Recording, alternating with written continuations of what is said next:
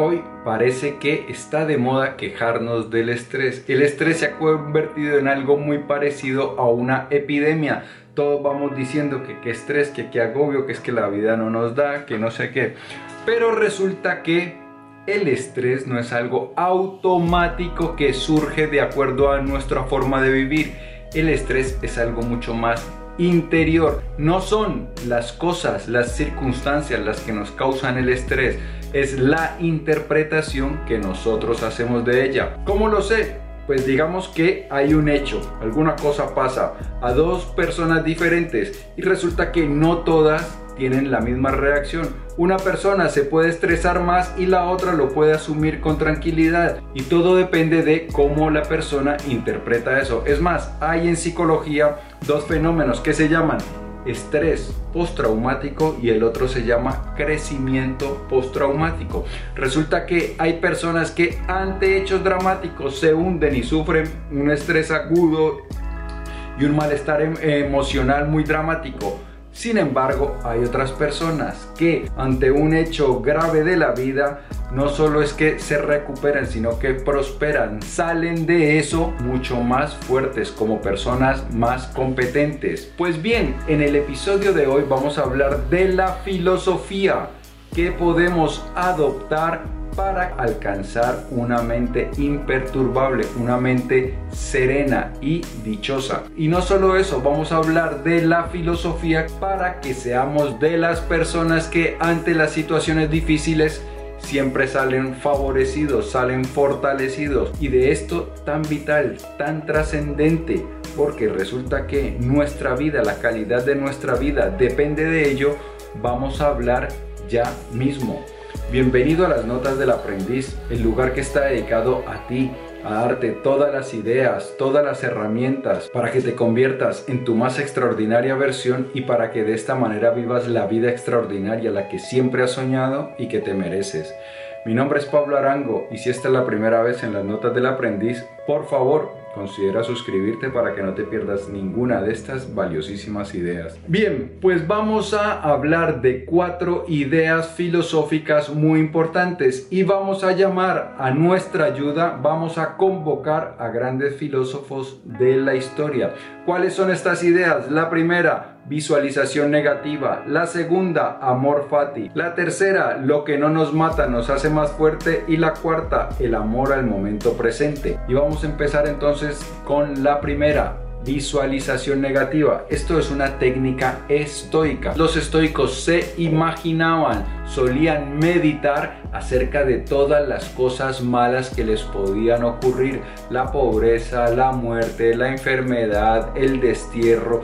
¿Y todo para qué? Pues dejemos que sea el mismo Séneca quien nos conteste. Quita a los males presentes su poder quien ha percibido su llegada de antemano la desgracia pesa más en aquellos que no esperan más que buena fortuna. Pues bien, lo que nos dice Seneca es que ayuda mucho pensar en todas las cosas que pueden salir mal, no como una fórmula para agobiarnos, sino para entender que la vida es un poco caótica e impredecible y algo malo puede ocurrirnos en cualquier momento. Entonces, si nosotros lo esperamos, si nosotros entendemos la verdadera naturaleza de la vida, pues es mucho menos probable que las desgracias nos pillen desprevenidos. Entonces, cuando se llega, ah, aquí estás amiga desgracia, te estaba esperando. En esto coinciden los estoicos con el mismísimo Buda. Miremos lo que nos dice Buda.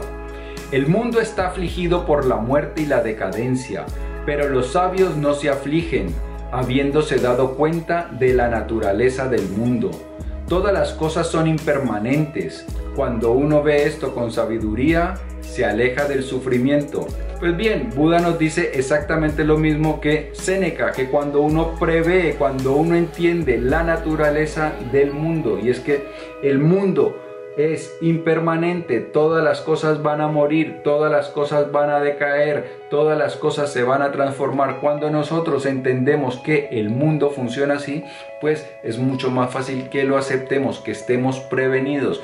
Pero hay una cosa extraordinaria que surge cuando nosotros entendemos la inestabilidad del universo, la inestabilidad de la vida. Volvamos otra vez con Séneca. Debemos amar a todos nuestros seres queridos, pero siempre con la idea de que no tenemos ninguna promesa de que podremos mantenerlos para siempre. Es más, ni siquiera de que podamos mantenerlos por mucho tiempo.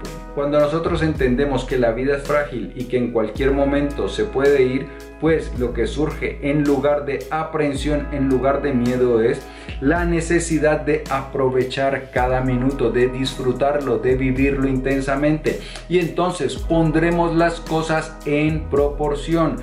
Así que si estamos un poco distanciados de un ser querido, pues lo natural, sabiendo esto, es que nos acerquemos y nos reconciliemos porque no sabemos si mañana vamos a tener otra oportunidad de reconciliarnos. Entonces cuando nosotros entendemos que la vida es frágil y que va corriendo, que va deprisa, que va avanzando sin parar, pues eso lo que hace es darnos cierta urgencia por vivir y por no desperdiciar el tiempo en tonterías, en conflictos inútiles que nos alejan de las personas que queremos y que nos impiden vivir la vida plena. Esa es la visualización negativa. Imaginamos las cosas que pueden salir mal y eso lo que hace es ayudarnos a apreciar mejor la vida. Vamos con la segunda, amor fati. Y aquí quiero convocar a otro gran filósofo, Friedrich Nietzsche. Mi fórmula para la grandeza en un ser humano es amor fati, que uno no quiere que nada sea diferente, ni hacia adelante, ni hacia atrás, ni en toda la eternidad. No solo soporta lo que es necesario, sino que lo ama. Amor fati traduce más o menos amor a nuestro destino ¿Y esto qué quiere decir? Que todo lo que nos ocurre, lo que consideramos bueno o malo, lo amamos. Como dice Nietzsche, no es solo que lo soportamos, sino que lo amamos. Cualquier cosa que nos pasa, la aceptamos con una buena actitud.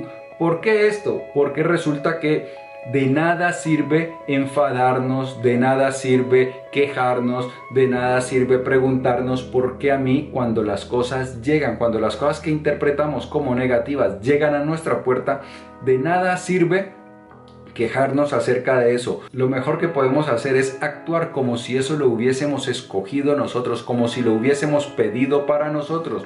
Y una vez lo tenemos enfrente, gozamos de una actitud más apropiada para lidiar con ese hecho. Pero si yo estoy en negación, si yo estoy quejándome, pues mi actitud, mi condición mental es cerrada, es negativa y esto hace que esté en condiciones menos favorables para lidiar con lo que tengo que lidiar. Ahora llamemos a otro grande que también tiene algunas palabras acerca de el amor a nuestro destino, el amor fati. Démosle la bienvenida a Marco Aurelio, el gran emperador estoico. El dueño interior, cuando está de acuerdo con la naturaleza, adopta respecto a los acontecimientos una actitud tal que siempre y con facilidad puede adaptarse a las posibilidades que se le dan. No tiene predilección por ninguna materia determinada, sino que se lanza instintivamente ante lo que se le presenta, con prevención, y convierte en materia para sí incluso lo que le era un obstáculo como el fuego, cuando se apropia de los objetos que caen sobre él, bajo los que una pequeña llama se habría apagado. Pero un fuego resplandeciente con gran rapidez se familiariza con lo que se le arroja encima y lo consume totalmente, levantándose a mayor altura con estos nuevos escombros. Conviene amar lo que te acontece por dos razones. Una, porque para ti se hizo y a ti se te asignó y, en cierto modo, a ti estaba vinculada desde arriba, encadenada por causas muy antiguas. Y en segundo lugar, porque lo que le acontece a cada uno en particular es causa del progreso, de la perfección. Pues bien, Marco Aurelio nos dice que si nosotros estamos en control de nosotros mismos, lo que hacemos es amar todo lo que nos llegue y que todo lo aprovechamos para nuestro favor, que nos ayuda a crecer, algo de lo que vamos a hablar en el siguiente punto. Y también nos da dos razones para eh, amar nuestro destino. La primera, que ha sido asignado para nosotros. Y la segunda, que nos va a favorecer. Vamos a hablar un poco de la primera. Resulta que los estoicos no se ponían muy de acuerdo acerca de el origen del mundo. Algunos pensaban que eh, lo que ocurría era obra de los dioses, que los dioses eran los que iban dirigiendo el mundo. Y entonces que todo lo que nos ocurría a nosotros personalmente, pues era enviado por los dioses. Y dado que los dioses nos querían pues esas cosas no iban a ser malas han sido asignadas. Esa era una visión del mundo. Otra visión del mundo es que el mundo era producto de algo así como el Big Bang que se produce una explosión, esa explosión va generando reacciones, esas reacciones generan otras y otras y otras y la consecuencia de todas esas reacciones es la historia de la vida, dado que los átomos van reaccionando de acuerdo a su naturaleza, de acuerdo a sus propiedades, entonces van generando reacciones en el mundo y que por eso lo que nos ocurre a nosotros obedece a causas muy antiguas el origen del mundo, el Big Bang, y que entonces nosotros pues tampoco debemos protestar por eso, porque ha sido algo que se ha ido produciendo desde hace miles de millones de años. Entonces, cualquiera de las dos alternativas para explicar el mundo de los eh, estoicos en lo que converge es en la aceptación de nuestro destino. Y la otra razón es porque todo lo que nos llega nos favorece, nos ayuda a nuestro crecimiento. Y entonces vamos con la tercera razón, lo que no nos mata nos hace más fuertes. Friedrich Nietzsche y los estoicos coincidían en eso. Friedrich Nietzsche dijo, lo que no nos mata nos hace más fuertes. Y los estoicos también pensaban de manera similar. Vamos con Séneca. Y así el ataque de las contrariedades no trastorna el espíritu del hombre fuerte. Se mantiene en su posición y cuanto le sucede lo acomoda a su estilo de vida, pues es más poderoso que sus circunstancias. Y no digo no las siente, sino las vence. E incluso se pone de pie y se enfrenta, por lo demás, tranquilo y calmo, contra las que lo atacan. Todas las adversidades las toma como un entrenamiento, pues se marchita sin oponente la virtud. Para los estoicos, las dificultades eran para el alma lo mismo que las pesas para los músculos. Nosotros vamos al gimnasio a lidiar con las pesas para hacer que nuestros músculos se pongan más fuertes, para que nuestro cuerpo esté más fuerte. Pues bien, las dificultades son el gimnasio del alma, lo que nos ayuda a que nuestro espíritu se fortalezca y entonces nos volvamos seres cada vez más competentes. Por eso, cuando nosotros aceptamos todo lo que nos llega de buen agrado y empezamos a trabajar con ello, lo que hacemos es convertirnos en seres humanos más competentes. Alguien que nunca ha enfrentado dificultades, alguien que nunca ha superado desafíos, pues es alguien que es débil, que no sabe de qué es capaz, porque jamás ha sido puesto a prueba. Y Séneca también consideraba que los dioses son los que nos mandan las dificultades como pruebas. Miremos lo que nos dice. Los dioses tienen con los hombres una actitud de padres y los aman virilmente. Dicen que se vean acosados por quehaceres, penalidades y perjuicios para que adquieran la auténtica fortaleza. Séneca no era uno de esos filósofos que se contenta con filosofar. Séneca era un filósofo que su vida era un reflejo de su filosofía, es decir, no hablaba de manera filosófica, sino que vivía de manera filosófica. Resulta que Claudio condenó a Séneca a muerte porque supuestamente había cometido adulterio con su sobrina, Julia Livilla. Sin embargo, después de algunas negociaciones, Claudio accedió a conmutar la pena y entonces en lugar de la muerte lo desterraron y le confiscaron sus bienes. Estuvo durante ocho años desterrado y luego intercedieron personas a su favor y lo volvieron a traer otra vez a la ciudad. ¿Y qué había hecho durante esos años Séneca? Pues había estado formándose, leyendo, aprendiendo, practicando la filosofía y cuando llegó era un hombre renovado, aún más poderoso y sus conciudadanos no tardaron en darse cuenta de lo mucho que había evolucionado Séneca. Miremos lo que decían ahí. Séneca se convirtió en el ciudadano más famoso de su tiempo, el mejor escritor vivo en prosa y verso, el nombre más grande en literatura desde la Edad de Oro a principios de siglo, el favorito de la emperatriz. Y Séneca estaba tan sorprendido como cualquiera por su éxito en la vida.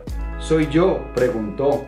que nací de un simple caballero y una provinciana, el que está numerado con los magnates del reino? Pues bien, Séneca utilizó sus años de destierro para reconvertirse, para convertirse en una persona mucho más competente y a su regreso pues se convirtió en un hombre de tremendo éxito y de gran influencia. Y ahora vamos con la cuarta, amor al momento presente. A menudo estamos más asustados que lastimados, sufrimos más a causa de nuestra imaginación que por la realidad dijo Séneca. Resulta que la mayoría, la gran mayoría de nuestro sufrimiento está causado por nuestra mente no es real. Nuestra mente suele viajar al futuro a imaginarse desgracias, a preocuparse por aquellas cosas que están por venir y también suele viajar al pasado a visitar aquellos recuerdos dolorosos, aquellos episodios de nuestra vida que no salieron como esperábamos que salieran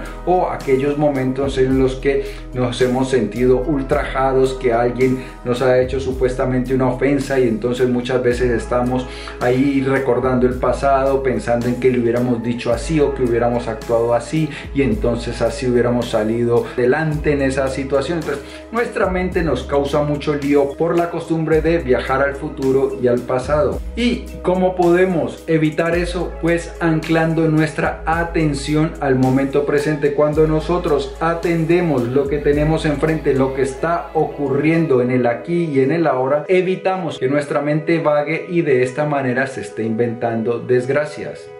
Si el corazón vaga o se distrae, dijo San Francisco de Sales, tráelo aquí de nuevo con bastante suavidad. E incluso si no hiciste nada más durante toda esa hora, sino traer de nuevo a tu corazón, y aunque éste se marchara cada vez que lo regresabas, tu hora ha sido muy bien empleada. Pues esa es la recomendación del santo católico San Francisco de Sales, que coincide exactamente con lo que nos dice también el emperador Marco Aurelio. Prestemos atención.